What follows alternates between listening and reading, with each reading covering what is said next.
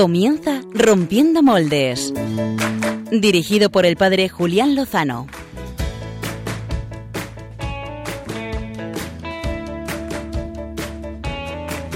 Buenas noches, eh, queridos oyentes de Radio María y queridos eh, rompedores. Sed todos muy bienvenidos a Rompiendo Moldes, programa en el que hoy, probablemente más que ningún otro día, queremos precisamente eso, que salten eh, los moldes por los aires.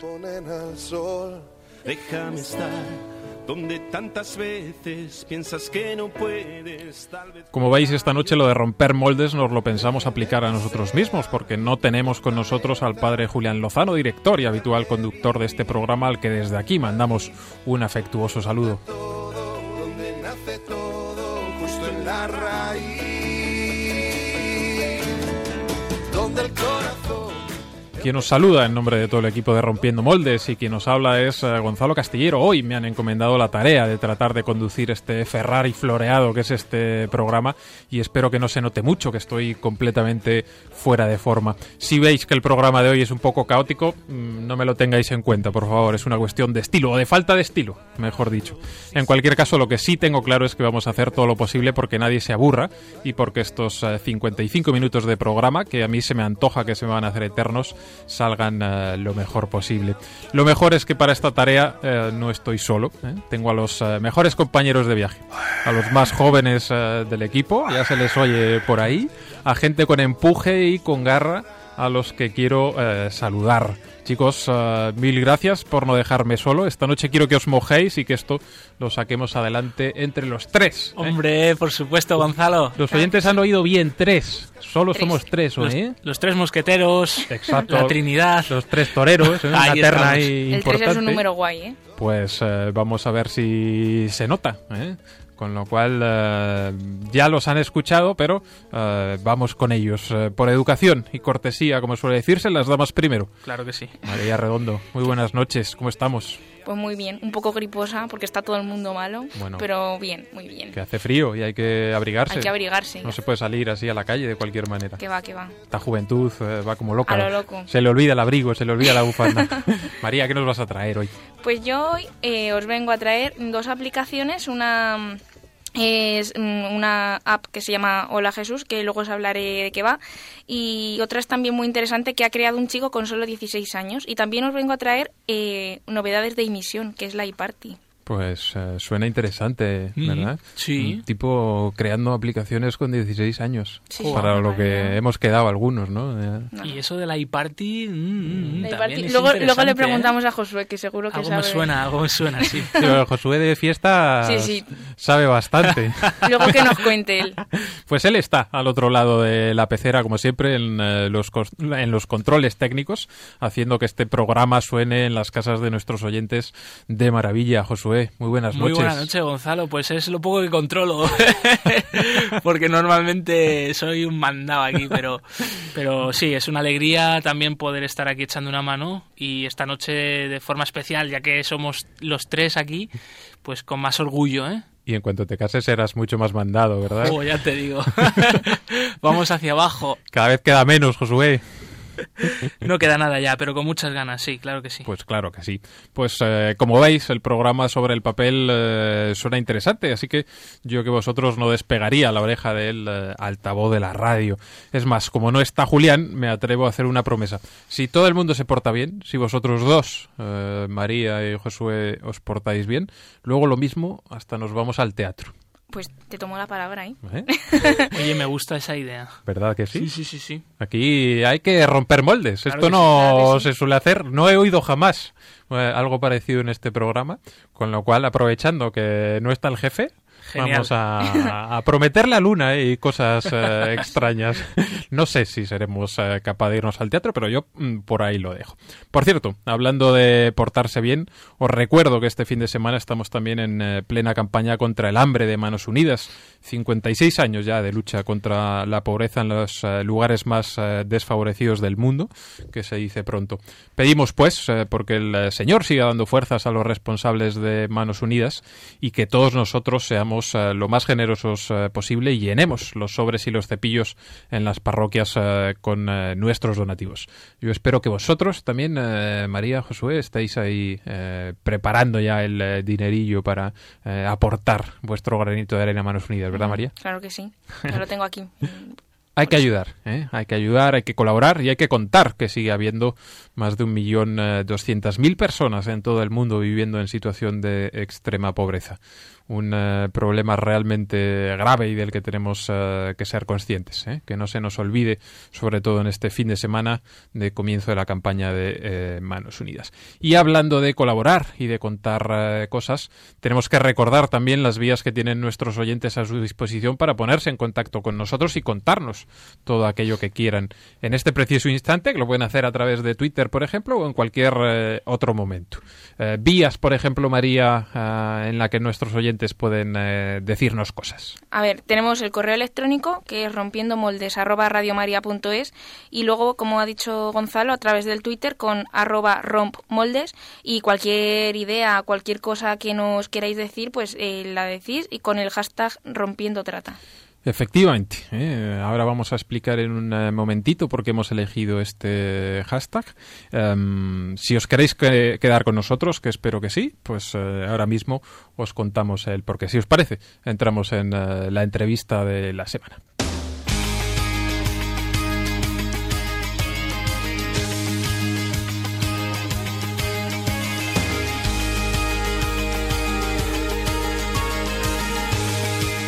Pues este domingo, hoy, vaya, eh, celebramos la primera jornada internacional de reflexión y oración contra la trata de personas.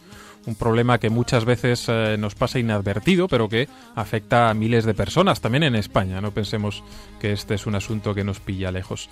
De hecho, se calcula que la trata de personas trae a nuestro país cada año a 50.000 personas obligadas, engañadas y en contra de su voluntad, mientras que en toda Europa la cifra se eleva hasta el medio millón de personas, de las cuales la mitad eh, se calcula que son eh, menores de edad. La Iglesia no podía ser ajena a esta realidad que tanto dolor genera en quienes eh, la sufren y la padecen. De hecho, el Papa Francisco ha tildado esta situación en más de una ocasión de llaga, de crimen y de delito contra la humanidad. Y eligió este 8 de febrero para hacer una llamada de atención, para que reparemos y nos paremos a pensar en este gravísimo asunto de la trata de personas. Se ha elegido este día, entre otras cosas, porque hoy también se celebra la fiesta de Santa Josefina Bajita, una mujer que sufrió la esclavitud en eh, Sudán y que una vez liberada decidió eh, hacerse monja. El lema de esta jornada de reflexión y oración contra la trata de personas es Enciende una luz contra la trata, y eso es eh, lo que nos gustaría hacer eh, a nosotros esta noche en eh, Rompiendo Moldes. Así que vamos a intentar que alguien que conoce bien lo que es trabajar con eh, víctimas de trata nos alumbre un poco sobre este asunto. Y es que, como ha dicho el Santo Padre, estamos frente a un fenómeno global que excede la competencia de cualquier comunidad o país y que para su eliminación requiere de una movilización comparable en tamaño a la del propio fenómeno. No va a ser fácil, desde luego, pero eh, más vale que nos pongamos todos eh, manos a la obra. Desde aquí, desde Radio María, desde Rompiendo Moldes, os invitamos a que os unáis a las diferentes vigilias de oración que se están organizando con este motivo en nuestras diócesis, en nuestras parroquias, en nuestras asociaciones y también en eh, nuestras familias. Y dejadme que os, que os, lea también algunas de las palabras de la oración que con este motivo han preparado los organizadores de esta jornada porque creo que son eh, bastante significativas. Dicen así, cuando escuchamos hablar de niños, niñas, hombres y mujeres engañados y llevados a lugares desconocidos para explotación sexual, trabajo forzado y venta de órganos, nuestro corazón siente indignación y nuestro espíritu sufre porque su dignidad y sus derechos son violados con amenazas, engaños y violencia. Por desgracia, esta es eh, la realidad que, diariamente le toca vivir a miles de personas. Y una que lo sabe bien, porque está al pie del cañón, es nuestra invitada esta noche en eh, Rompiendo Moldes. Ella es Ana Almarza, directora del proyecto Esperanza que desarrolla la Congregación de las Religiosas Adoratrices en Madrid. Ana, muy buenas noches y muchas gracias por atender nuestra llamada a estas horas tan intempestivas. No, buenas noches a vosotros y muchas gracias por, darnos la oportunidad de, contar y de encender nuestra, nuestra luz eh, en este momento. Fenomenal, pues claro que sí. Vamos a ver si podemos eh, precisamente eh, hacer eso, arrojar un poquito de luz entre nuestros oyentes. Lo primero de todo, Ana, ¿qué se entiende por trata de personas? Porque em, no sé si hay alguna diferencia con otro término que usamos habitualmente, que es el de tráfico de personas.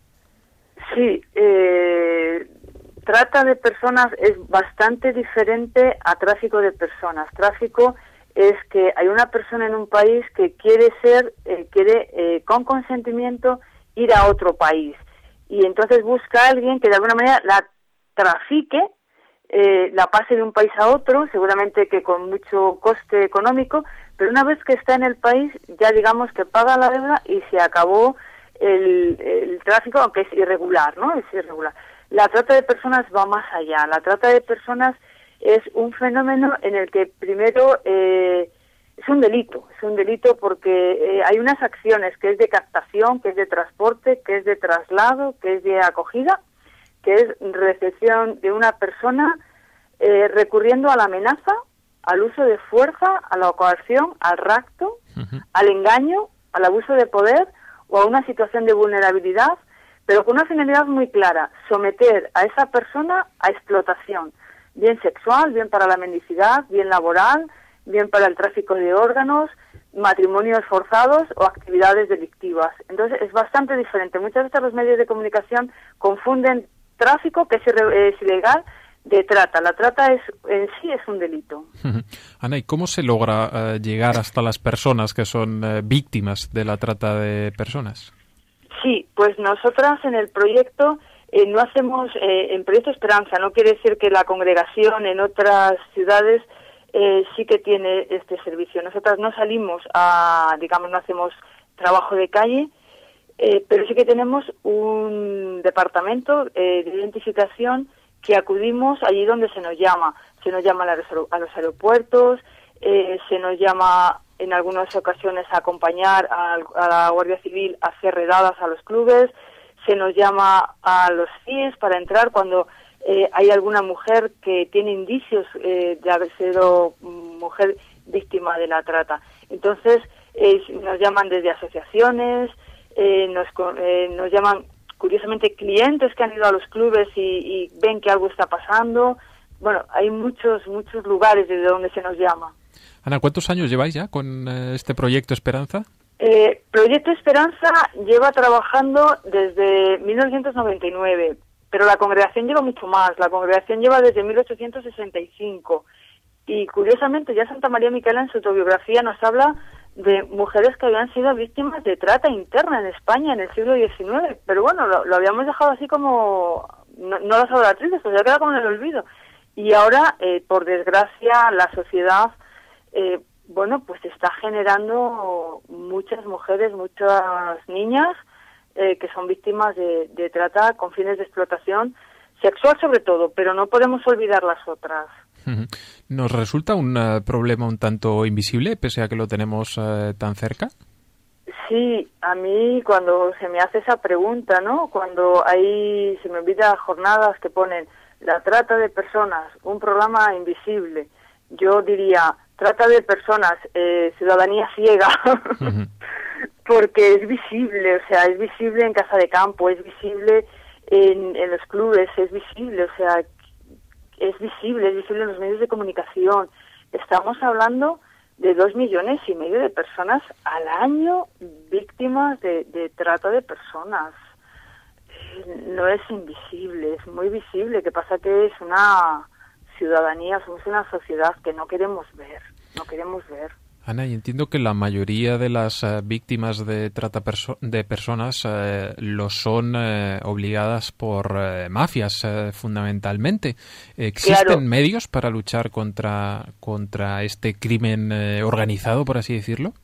Claro, existen medios, existen poquitos. Las redes de los malos suelen estar muy bien organizadas, suelen ser pues muy fuertes, aunque sean pequeñitas, ¿eh? porque eh, estamos hablando de a veces eh, mafias o tratantes que son tres, cuatro personas, dos en el país, la que engaña y la que trae.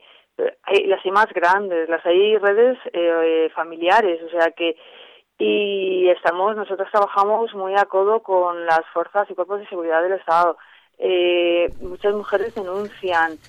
Eh, nosotras no decimos que ante una situación de personas que se juntan para hacer daño, nosotras, la sociedad, nos tendríamos que unir para luchar contra la trata. Por eso eh, la propuesta y la iniciativa que hace el Papa Francisco nos parece espectacular si todos los cristianos y cristianas saliéramos, oráramos, de una fuerza increíble. Ana, yo creo que también eh, nos va a ayudar a sensibilizarnos eh, un poco más escuchar el testimonio de, una de las víctimas. Em, hemos recuperado un eh, corte de audio de una persona a la que habéis atendido en mm. Proyecto Esperanza y quiero escuchar unas palabras suyas. duran muy poquito para que nos demos un, un poco de cuenta de, de, la situación por la que tienen que pasar estas mujeres, que son situaciones realmente duras, realmente conflictivas voy a pedirle a Josué que nos pinche el eh, corte de audio. Me golpeaba en el cuello, la cara, um, también aquí. Así, eh, esto duró dos horas de maltratamiento y de amenazas. Que ahí me puso muy, muy mal, muy nerviosa porque me decía, tú sabes muy bien que yo sé dónde está tu hijo. Tú sabes que yo sé dónde está toda tu familia, dónde trabajan ¿dónde está tu casa? Yo tengo tus documentos, si no yo te mato, pero no con mi mano, con tu mano. También que le pasaron algo a mi hijo y a mi madre, pero no, me responde, yo no sé nada de mi hijo, no sé nada, y yo quiero saber qué hace, qué no hace, si está bien. Para mí esto es lo más importante, que yo quiero saber dónde está, si está bien, solo esto, quiero saber nada más. Este es el eh, dolor de una de las eh, víctimas eh, que sufre, que padece la trata de personas. Y entiendo que es una de las situaciones comunes que os encontráis vosotras en el proyecto Esperanza, ¿verdad, Ana? Mm, sí, el testimonio de esta mujer que yo cada vez que, que lo escucho y como he vivido con ella 24 horas durante varios meses, cuando dicen, ¿por qué no denuncian? Mm, ella dice, yo sé dónde está tu hijo, eh, la mafia sabe dónde está tu hijo, dónde está tu madre, yo no quiero que le pase nada a, mi hijo, a mi madre, yo no sé nada de mi hijo y de mi madre, eh, si denuncian les matan. ¿Por qué no denuncian? Pues porque tienen mucho cariño a sus seres queridos, no pueden denunciar. Y luego ella habla de dos horas, aunque ella dice dos horas, pero ha habido días enteros de estar sufriendo agresiones físicas, sexuales. Bueno, pues mm, este drama que, que viven las, las mujeres con nombres concretos, ¿no? Con nombres concretos, con situaciones concretas, son eh, las mujeres que nosotras en nuestras casas de acogida intentamos eh, acoger y ayudar. Se que son mujeres muy fuertes y que toda la energía la tienen que, que sacar ellas, ¿no? Mm, Ana, buenas noches. Eh, soy Josué Villalón, uno de los colaboradores, el que acaba de poner el corte. Como veis, aquí hacemos un poco de todo. Como imagino que también nos pasa ahí en, Proyecto Esperanza, ¿no? Que al final, pues sois hermanas, sois madres, eh, acompañáis, ¿no? Con vuestra propia vida, entregándoos plenamente. Eh, mi duda es la siguiente. una vez que estas personas deciden dar el paso, ¿no? De querer salir de, de este entorno y de pedir ayuda, buscar ayuda, ¿cómo se lleva a cabo este rescate psicológico, social de estas personas? Mm, bien, eh, una vez que la mujer ha, podido, ¿no? Porque una vez que ha decidido, muchas veces ellas eh, deciden o no deciden eh, salir de, la, de la situación, ¿no? A veces es que hay una redada y la policía las, las capta, las coge y en la entrevista hay, indicios de que es una mujer víctima de, de la trata hay otras que, que, se escapan de esa situación. Vale, una vez que la mujer ha podido salir de esa situación, nosotras eh, lo que hacemos es consumo, respeto. Eso es siempre consumo, respeto, consumo, cariño, ofrecerles eh, todos los recursos que, que, el proyecto tiene.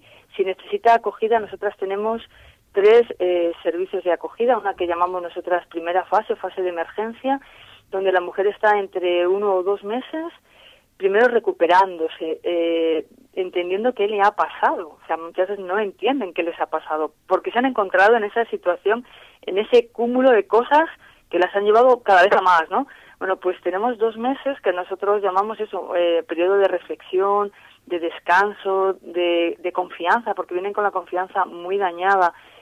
Y una vez que deciden, eh, me quiero ir a mi país, pues quiero retornar, o no puedo ir a mi país porque estamos amenazados, me quiero quedar en España, tenemos otro que nosotros llamamos segunda etapa de, de, consolidación, que la mujer ya empieza a tomar la vida en sus manos, hace un proyecto con unos objetivos a medio, corto y largo plazo y en la etapa de segunda etapa de consolidación pueden estar entre seis, nueve meses, a veces un año, ¿vale?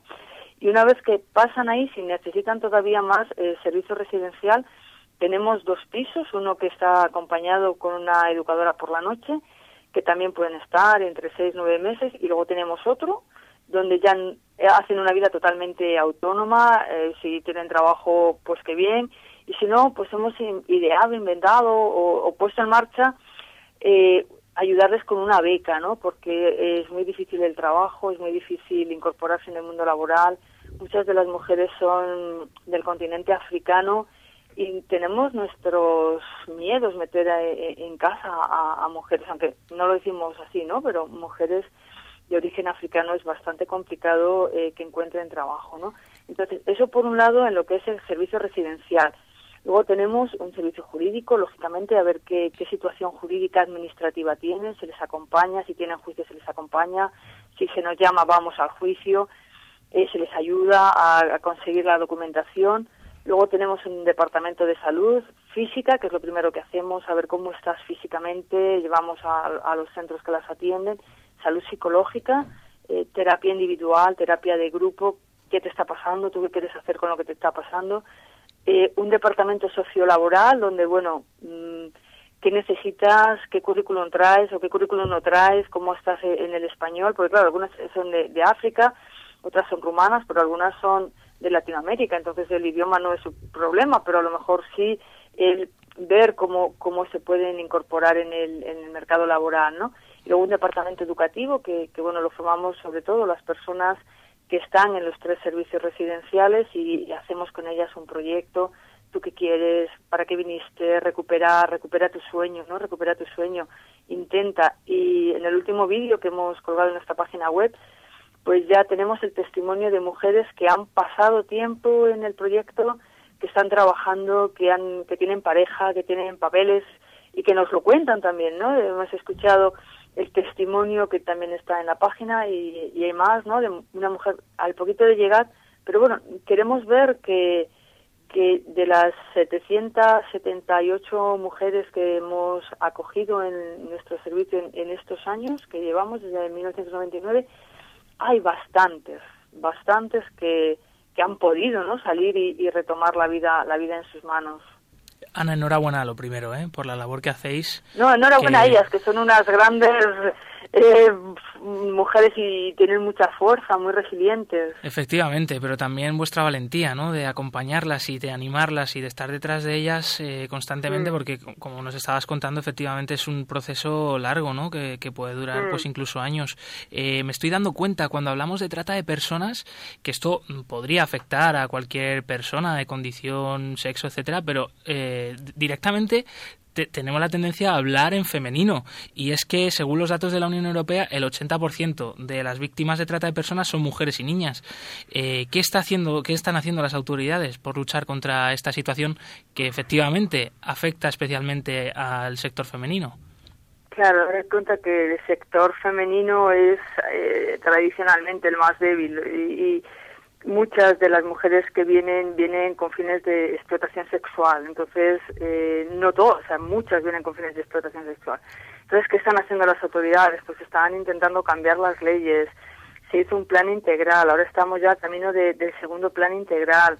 Estamos, bueno, trabajando codo a codo con, con los políticos, con las fuerzas de seguridad. Estamos intentando colaborar siempre que se nos pide. Estamos intentando visibilizar el problema. Estamos intentando que, sea realmente y, que pongan en la mesa qué les está pasando, que no sean a veces las leyes tan tan difíciles de, de, poner, ¿no? Porque nosotros trabajamos con indicios. Eh, hay veces que, que piden certezas y basta que una mujer no, no sepa el nombre de alguien o no sepa por dónde ha pasado para que ya no, no se le crea, ¿no? Es una de las dificultades. Entonces, bueno, pues el proyecto, una otra pata que tiene el proyecto, además de la intervención, es la incidencia política, ¿no? El estar al lado, el, luchar porque estas mujeres tengan sus derechos, eh, puedan disfrutarlos, porque los derechos los tenemos, puedan disfrutarlos, puedan, pues bueno, ser ciudadanas, ¿no? De, pleno derecho. Oye, Ana, y por terminar y de forma muy breve, ¿qué podemos hacer nosotros para luchar contra este problema ah, en la medida de nuestras posibilidades? En la medida de, vuestras, de, las posibilidades, es una pregunta que nosotros decimos, ¿y, ¿y qué podemos hacer? Pues yo creo que lo primero es acoger la invitación que, que el Papa Francisco nos hace y es orar. Eh, nosotras creemos, ¿no? Y Santa María Micaela así nos lo decía, creer en el poder transformador de Jesús en la Eucaristía, creer que es posible un cambio social, creer que somos ciudadanos y ciudadanas que tenemos nuestra palabra que decir, eh, no permitir nada que, que, que, haga comprar, vender, utilizar al ser humano, ¿no? Eh, ¿Qué parte pongo yo en esto de la trata? cuando yo engaño, cuando yo utilizo ¿no? a las personas. Y lógicamente, yo siempre digo, si, si, si hay caballeros escuchándonos, ¿no? Porque van a los clubes, ojo, que, que los clubes hay muchas mujeres que están siendo víctimas de trata. Ojo que en servicio doméstico hay muchas mujeres que son víctimas de trata. Que en Madrid en casa de campo, o sea que es que no nos sabemos que es lejísimos, ¿eh? En Madrid lo, lo tenemos muy cerquita. Entonces yo creo que cada vez que podamos percibir, creer, ponerlo en, conocimiento. Pues ahí queda dicho, Ana. Muchísimas gracias eh, por vuestro trabajo, por el eh, proyecto Esperanza. Quien quiera eh, encontrar más información lo puede hacer a través de la página web que es www.proyectoesperanza.org. Hay otras organizaciones también trabajando este asunto, también de las adoratrices en, en Barcelona, por ejemplo, tenemos sicar.cat, trabajan también el tema de la trata de personas, las oblatas, y mucha gente comprometida como Ana Almarza, directora de este proyecto Esperanza, a la que te agradecemos desde luego que nos hayas eh, atendido esta noche y nos hayas arrojado un poquito de luz eh, sobre este problema. Ana, un millón de gracias. A vosotros, gracias. Que vaya muy bien. Pues eh, seguimos adelante con eh, el programa y eh, cambiamos de tercio. Habíamos dicho al principio que estamos una terna de toreros, pues en este caso, de forma torina, también cambiamos de tercio y entramos en lo que nos tiene que contar esta noche María Redonda.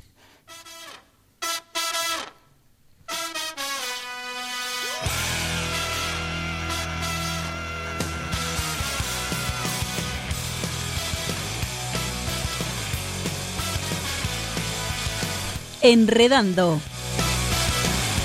Con María Redondo y Pachi Bronchalo. Muy buenas noches, chicos. ¿Qué tal estáis? Pues muy bien. Otra vez estabas esperando ahí que entrases eh, gritando. Otra vez te, ha abandonado. Echabais de menos la voz de Pachi. ¡Hola, hola, hola! Estaba por traerme una trompeta, una carraca para hacer ruido, porque... Pues claro que sí. Ya se echa de menos por eh, segundo programa consecutivo, pues si no me equivoco. Menos mal que tenemos a ti, María, que eres un seguro últimamente. Oye, se nota que no está Pachi también porque falta la percusión de los golpes en la mesa de aquí del estudio de Radio María. no cantemos victoria, que María de vez en cuando también es mucho de, darle ¿eh? golpecitos. Hoy le he quitado la alarma al reloj, siempre se me olvida. bueno, pues nada, chicos, como os he dicho antes, mmm, eh, yo vengo a traeros hoy dos aplicaciones y la primera de las que os quiero hablar, dos aplicaciones que siempre se me olvida decirlo, para, pues para móviles o para tabletas que eh, son muy chulas. La primera se llama Hola Jesús y son mm, canciones y vídeos infantiles para enseñar a rezar a niños entre 3 y ocho años, que muchas veces no sabemos cómo, cómo hacerlo. Y eh, eh, la ha creado un sacerdote que se llama José Pedro Manglano, que también además que tiene... Es español, entiendo. Sí, por el nombre. Eh, y nada, sudamericano, ¿no? Sí, sí, no, no, es español. Oye, pues una aplicación muy útil para muchos catequistas que estén por ahí escuchándonos a estas horas, trasnochando, pues, oye... y para los propios niños, que ya hoy en día los niños desde muy pronto empiezan a manejar con móvil, Pues ya está, que se la pues descargan. cierto, cierto. Sí, sí, y pues está fenomenal porque aparecen galerías con dibujos, parábolas cantadas, está muy chula. Y el propio mm, autor de esta aplicación dice, no es una cuestión de entrar con la cabeza entendiendo con unos raciocinios, con un conocimiento de la historia y cuanto más allá de eso es mejor, pero la clave está en entrar con la afectividad, es decir, son niños y tenemos que hablarles con cosas eh, que les llamen la atención. Así, por ejemplo, en el apartado de la oración de los niños se centra en las cosas que más cuestan a, a, los más pequeños, como tener paciencia con los demás, soportar el aburrimiento o el cansancio. Bueno, nosotros eso, alguno de nosotros también nos vendría bien. ¿no? No lo podemos descargar todos. y eh, además está bendecida por el Papa, así que eh, fenomenal. Y es una aplicación gratuita que está disponible pues para iOS y para Android, así que no hay ninguna excusa para no tenerla. Las plataformas principales, o sea, Me tanto estoy con el iPhone ahora mismo para no con... aburrirme. Claro que sí. Tú sabes que en el cole no se puede utilizar el móvil, con lo cual Sí, sí, ahora no me vengas tú aquí Cierto. en clase a usar esto. No, es para casa solo. Bien, bien, bien. Muy bien, pues y la otra aplicación que os vengo a traer con el inglés que se me da también se llama Eucharist and Truth, que traducido es Eucaristía y Verdad. Y esta es la aplicación que os decía antes que ha creado un chico con solo 16 años, que se llama Qué Manuel crack. Estrada. Y pues, el propósito que tiene esta aplicación es ayudar a gente de su edad a ser mejores cristianos y precisamente no ver a la iglesia como algo del pasado y aburrido, sino eh, algo de ahora. Hombre, lo importante es que veamos a la iglesia como algo nuestro. Claro, decir, eh, la iglesia empieza en eh, nosotros mismos, ¿no? Ujú. Claro que sí. Y este chico pues lo ha hecho así, fenomenal. Y mm, Emmanuel Estrada, que es como se llama, había creado esta web para ayudar a encontrar a Jesús a través de Internet. Y de aquí surgió la idea de lanzar una aplicación para, para smartphones. Y con esta aplicación se puede leer la Biblia, rezar el rosario, también permite consultar oraciones pues, a Jesús, a María, a los santos. Y mm, incluye además, que es otra cosa muy interesante, un mapa de nuestras iglesias más cercanas. Que esto muchas veces no sabemos, a lo mejor si vamos de viaje o no sabemos mm, las horas Claro de misa, sí. pues está fenomenal. Eso viene bueno. muy bien. Ya te digo. Oye, pues eh, me flipa que una persona con eh, 16 años, eh, primero, sea capaz de poner en marcha un proyecto como este, que encuentre las ayudas también eh, para poder eh, desarrollarlo y sobre todo que esté centrado en un tema como este, ¿no? Que muchas Pues veces la gente tiende a pensar que los jóvenes o los adolescentes pasan olímpicamente de la iglesia y de todo lo que tiene que ver con el Señor y ahí los tenemos, un caso como el de Emanuel Estrada haciendo cosas eh, como esta. Ojalá cunda el ejemplo también y Pues veamos sí. a muchos, ¿no? Nada, el próximo día traemos todos una aplicación hecha. Bueno, esa tarea que nos pone María realmente compleja. Muy complicada. Vamos a intentarlo, no sé. ¿Qué más? Pues también, lo- como os he dicho antes, eh, quería hablaros de la iParty. que Ahí, son ahí, ahí vamos, a lo que nos interesa, Josué. Eh, Josué, ¿tú sabes lo que es la iParty? Bueno, algo he oído por ahí, sí, sí, sí, pero venga, ánimo, ánimo, explícalo. Pues eh, se trata precisamente de, de desvirtualizar, es decir, eh, nosotros muchas veces tendemos a, evangelizar por Internet y, y está fenomenal, pero tenemos que ir más allá y tenemos que atravesar las pantallas y llegar a la gente de forma personal y precisamente la iParty, si no me equivoco, Josué, y me corriges, yo creo que se trata un poco de, de eso, de ir a, a las personas como, como tal. Y como esta noche no contamos con la grata presencia de Julián y de Pachi, pues me voy a atrever a ponerles voz acerca de lo que ellos dicen de esto. A ver, Y Qué inquietante, Julián, qué inquietante es este momento.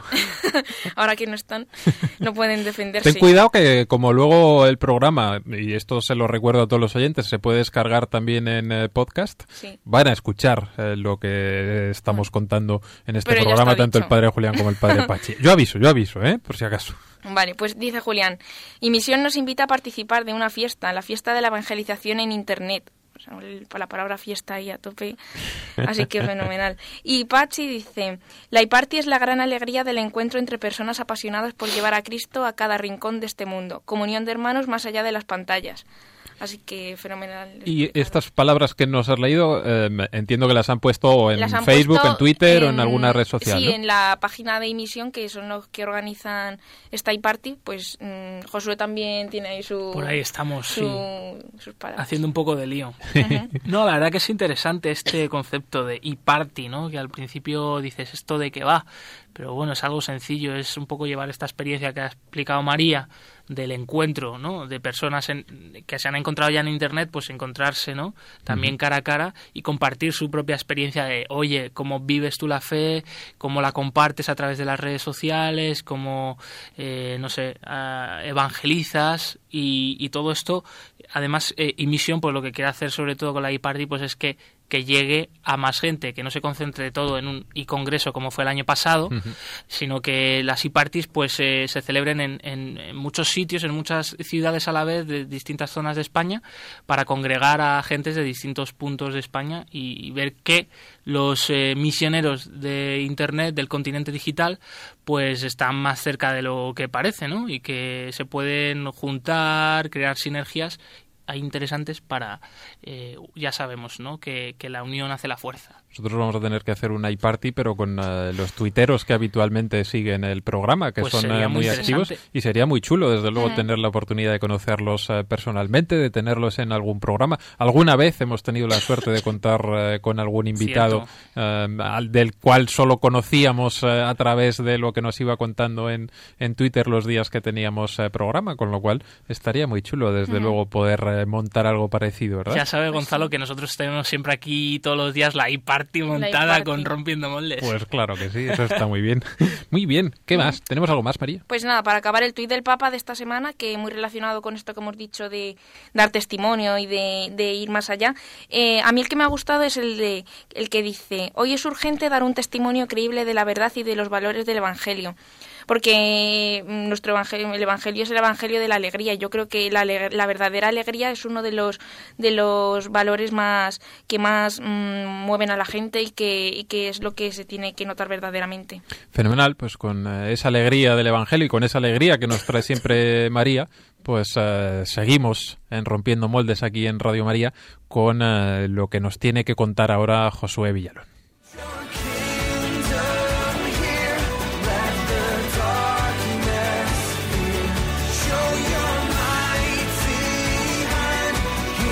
Biorritmos con Josué Villalón y Bea López Roberts. Muy buenas amigos, ¿qué tal compañeros? Pues uh, nosotros bien, tú otra vez solo también. Oímos siempre en esta cabecera sí. Beatriz López Robert, pero mm, sí, sí, cuesta contar con ella últimamente. La verdad que sí, no sé, está muy ocupada ahí preparando también su boda. Embutida, no sé. embutida en un vestido, nos han a dicho. ella le quedan meses, a mí me quedan unas semanas y aquí estoy. Y aquí estás, pero bueno, eh, exacto, yo, son cosas que no entiendo. Pero bueno, ya, ya le echaremos la bronca otro día. Vamos para adelante. Vamos. Bueno, pues nada, hoy traigo un biorritmos bastante interesante. Como siempre, como sí, siempre. como siempre. Se trata de uno de los artistas considerados las mejores voces de todos los tiempos. Y me refiero a Jeff Buckley. No sé si os suena de algo, compañeros. A mí me suena, pero sí. yo no sé si definirlo como una voz eh, potente, ¿no? Bueno, no sé, lo cierto es que la vida de este artista mezclada con su obra, pues al final han hecho de él un icono, eso icono sí, más. Eso sí. Y yo creo que por ahí va, va ese adjetivo. Uh -huh. Bueno, eh, yo tampoco lo conocía mucho, la verdad, pero el otro día estaba escuchando alguna canción suya y me topé con una versión de la famosa canción Aleluya que ya había escuchado, pero que no sabía que la interpretaba. La de Leonard Cohen, ¿no? Efectivamente. Que yo creo que es la, la, la, canción más versionada de toda la historia. Totalmente. Pues lo cierto que me impresionó mucho la versión de Buckley, que de hecho dicen por ahí las críticas que es la versión definitiva de esta canción, como bien has dicho tú, Gonzalo, que es original de Leonard Cohen. Uh -huh. Pues Jeffrey Scott Buckley nació en 1966 en Anaheim, California, y desde pequeño estuvo muy marcado por su padre, Tim Buckley, que también era músico y abandonó pronto el hogar familiar. Eh, sus padres se separaron y eh, Tim Buckley, eh, padre de Jeff Buckley, fue compositor destacado eh, de los años 60 y 70 en música folk y jazz. Como digo, pues esto marcó profundamente a Jeff Buckley desde su infancia y nunca perdió esa referencia de su padre, aunque solo le vio una vez en toda su vida, eh, ya que su padre murió prematuramente en mitad de su carrera por el tema de, de las drogas. Uh -huh. Sí, Jeff Buckley también seguiría los pasos de su, de su padre, muriendo de forma prematura, pero su influencia ha sido mayor y eso que solo llegó a publicar un disco en su corta carrera, el disco titulado Grace, que fue publicado en 1994, Grace, que en inglés significa gracia, como la gracia de Dios, ¿no? Y eh, bueno, pues vamos a escuchar su canción debut del mismo título que su trabajo, Grace, de Jeff Buckley.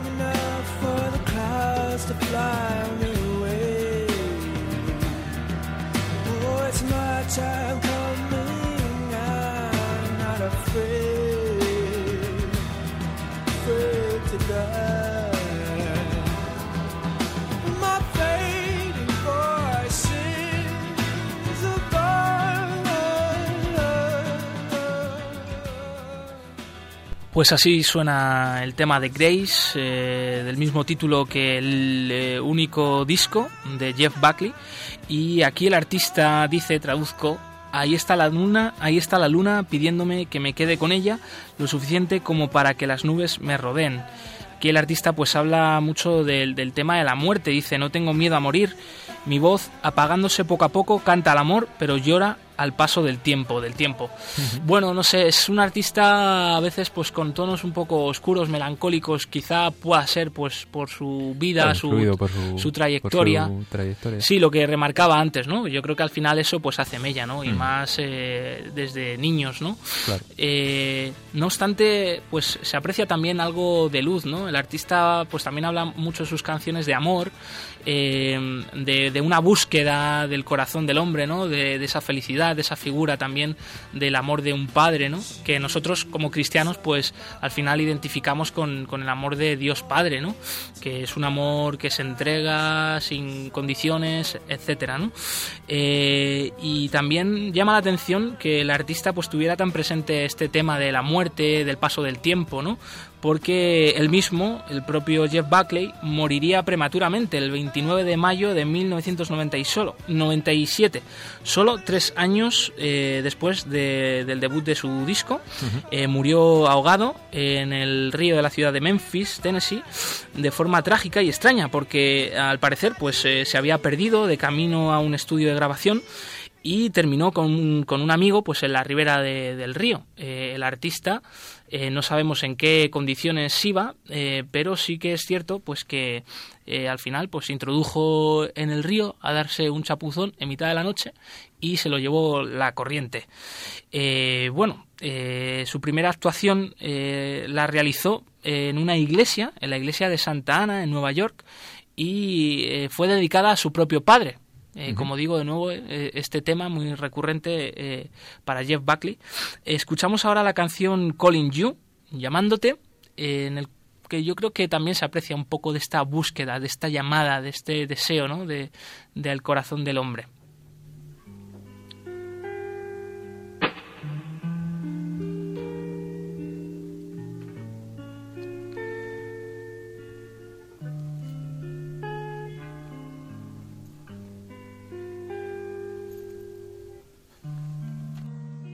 Desert road from Vegas to nowhere.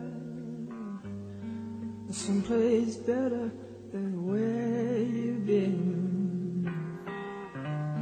A coffee machine that needs some fixing. In a little cafe just around the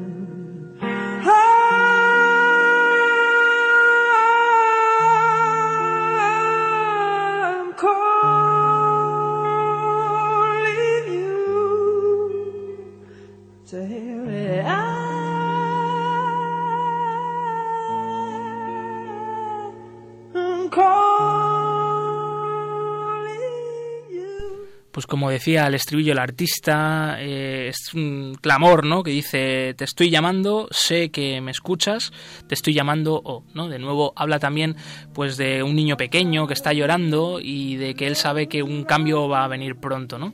Como esa espera eh, de la figura del padre. Y nos vamos con lo que prometía al principio, que era la versión de Aleluya, eh, la, la- la mejor versión de esta canción según las críticas. Yo tengo ganas. Sí, pues Venga. vamos allá.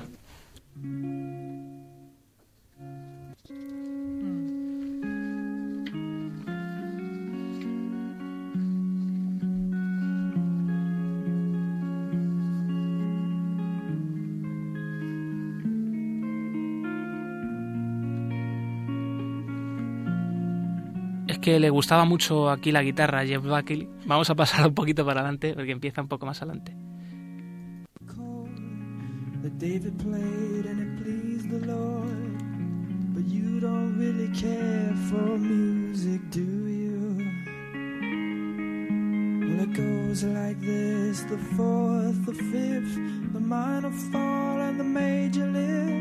the baffled king composing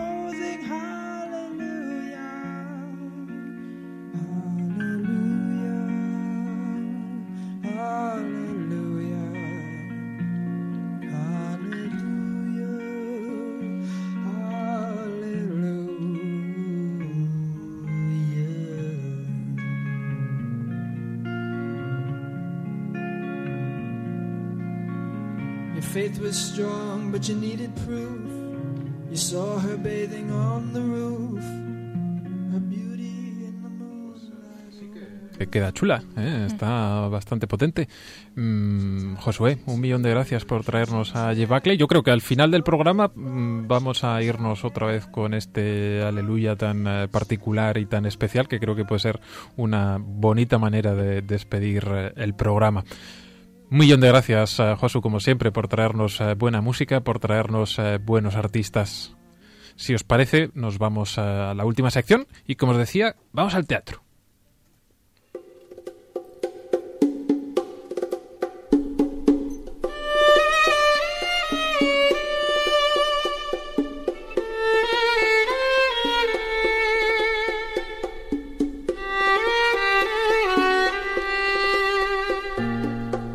El cajón del sastre con Gonzalo Castillero.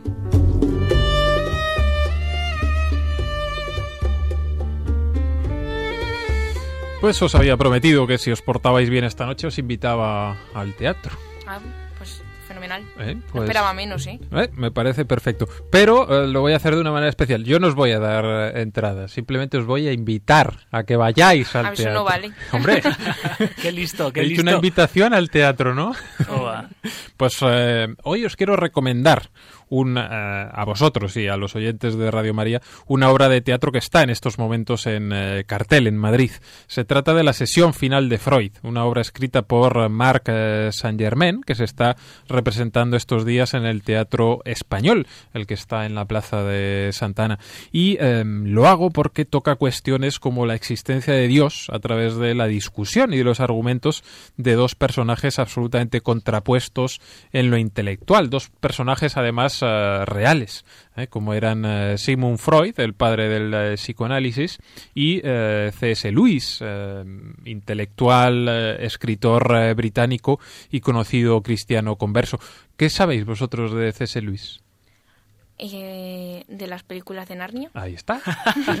Iba a decir que es el autor, ¿no? De las crónicas de Narnia. Las crónicas de. Narnia, el príncipe Caspian, pues bueno, toda la serie eh, es obra de, de C.S. Lewis. De hecho, ahora están preparando también, eh, después del éxito de, de todas estas pelis, estaban preparando otras dos eh, basadas en, en obras de, de C.S. Lewis, que es un, un personaje bastante peculiar, porque él de pequeño se crió en una familia eh, cristiana, eh, muy pronto se convirtió en un eh, ateo radical y volvió a la iglesia años después, después de convencerse bueno. de que el cristianismo era lo que daba sentido a la vida. Lo hizo además de una manera bastante particular. Él era muy amigo de Tolkien.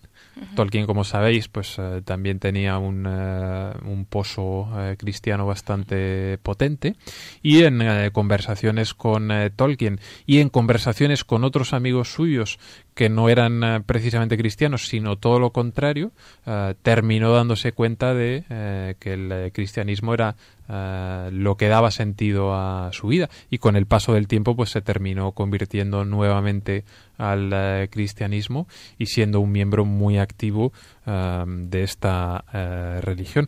Eh, él tiene una historia bastante mm, peculiar y es que él se llama C.S. Lewis, pero eh, todo el mundo le, le conocía como Jack, si no mal, si mal eh, no recuerdo, y era porque él tuvo un perro cuando era pequeño, el perro se le murió y eh, desde aquel momento él decidió que eh, se iba a llamar como su perro y pidió a todo el mundo que le llamaran con el nombre del, Qué del gracioso. perro. Qué ¿eh? curioso. Una cosa de estas súper loca. Y eh, él ha contado o contó en alguna ocasión que uno de los eh, motivos que le llevaron también a regresar al eh, cristianismo eh, fue la lectura de los libros de Chesterton. Evidentemente también bueno. es un autor muy potente. Él con el paso del tiempo se daba cuenta de que los autores que más le gustaban eran precisamente los que estaban más alejados de él ideológicamente cuando era ateo, en los que encontraba más sentido eh, y más eh, entretenimiento y más profundidad, coincidía que eran todos autores eh, cristianos, autores católicos, con lo cual terminó diciendo, oye, ¿qué está pasando aquí? ¿Qué es esto? ¿no? ¿Qué, me está ocurriendo? Y después de un largo proceso intelectual, decidió mm, volver a, a la iglesia. Lo hizo en la iglesia anglicana, pero eh, fue un miembro verdaderamente activo. Y eh, en la obra de teatro, eh, en este diálogo con, eh, con Freud, eh, queda muy claro que eh, C.S. Lewis representa la alegría del, del Evangelio, ¿no? Eh, evidentemente Freud es un personaje mucho más mayor ya en eh, el momento final eh, de su existencia. De hecho, Freud ya tiene decidido eh, acabar con su vida. Me parece un cáncer de mandíbula dolorosísimo. Durante toda la obra está sufriendo enormemente. Y eh, son muy interesantes las conversaciones que se establecen en la obra de teatro entre Freud y, y C.S. Lewis. Los dos van dando argumentos. Freud eh, de la inexistencia de Dios. Eh, Freud no puede entender, por ejemplo, cómo el dolor eh, puede ser algo obra de, de Dios y, y C.S. Lewis, por el contrario, le explica que el dolor es precisamente una manera ah, que tiene Dios para manifestarse en la vida, ¿no? Cuando todo nos va bien, pues precisamente es cuando mm, nos menos olvidamos. nos acordamos del. Señor y es a través del dolor muchas veces cuando nos damos cuenta de que está ahí presente.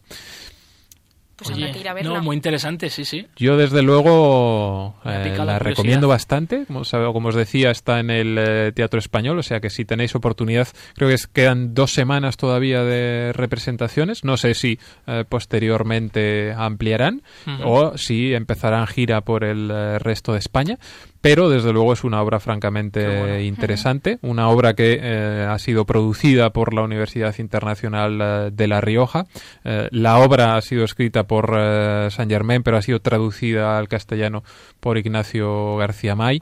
eh, y desde luego es un, eh, una obra muy recomendable y que todo aquel que tenga oportunidad, pues desde luego que, que se acerque a verla porque mm, va a encontrar eh, argumentos eh, intelectuales eh, de peso y que creo que, que conviene desde luego que ese debate también que en este programa muchas veces hemos tocado, el de la pugna habitual entre ciencia y fe, eh, pues en el caso de C.S. Lewis viene a demostrar que no está reñido. ¿no? Eh, C.S. Lewis era un intelectual, un hombre de, de peso, un hombre de reflexión y a través precisamente de, eh, de, de- de esa manera de pensar, pues consigue eh, reencontrarse con el Señor, ¿no? que es el, el camino que toman pues muchos de los personajes que pasan, por ejemplo, por, por esta sastrería eh, de rompiendo moldes.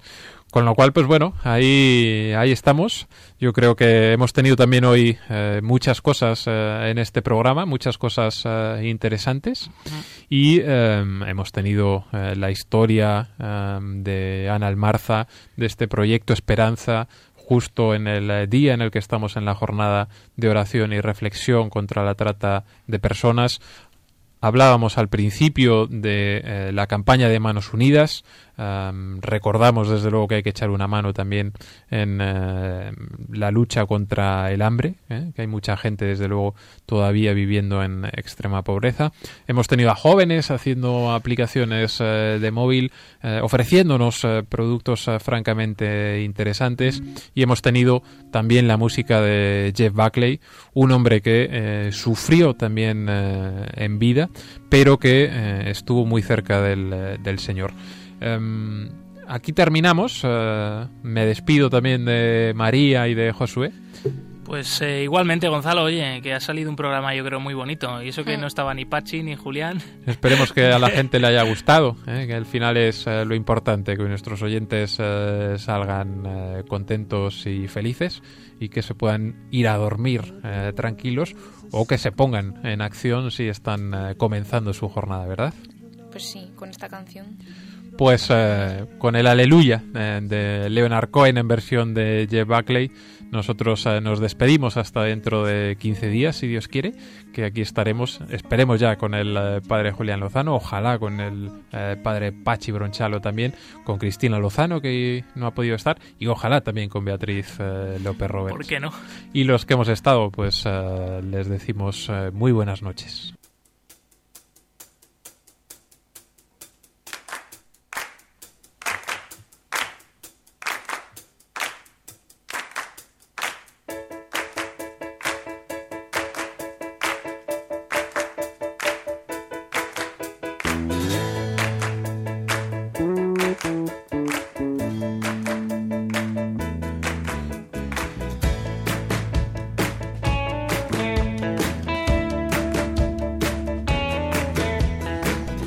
Han escuchado en Radio María Rompiendo Moldes, un programa dirigido por el padre Julián Lozano. Donde estén tus sueños, donde tus anhelos se ponen al sol. Déjame estar donde tantas veces piensas que no puedes, tal vez pueda yo. Déjame que sea yo tu fortaleza. Déjame vivir allí donde brota todo, donde nace todo, justo en la raíz. Donde el corazón empezó a latir, donde el corazón espera y siempre, donde el corazón busca tu raíz, donde el corazón te mueva y lleve, donde el corazón, donde el corazón. En tus desengaños para repararlos y ser tu motor. Déjame estar donde no hay remedio y donde estén tus miedos, encontrar valor. De tu confianza brota la esperanza si te dejas ir allí donde brota todo, donde nace todo,